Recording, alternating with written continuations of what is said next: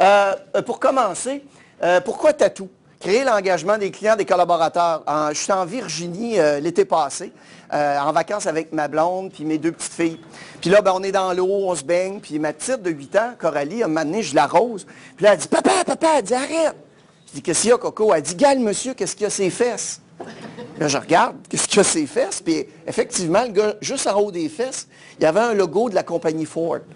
Il, s'était tatoué un logo de Ford juste en haut ici. Comment? Ça, c'est de l'engagement. Ça, c'est, ben, c'est exactement ça.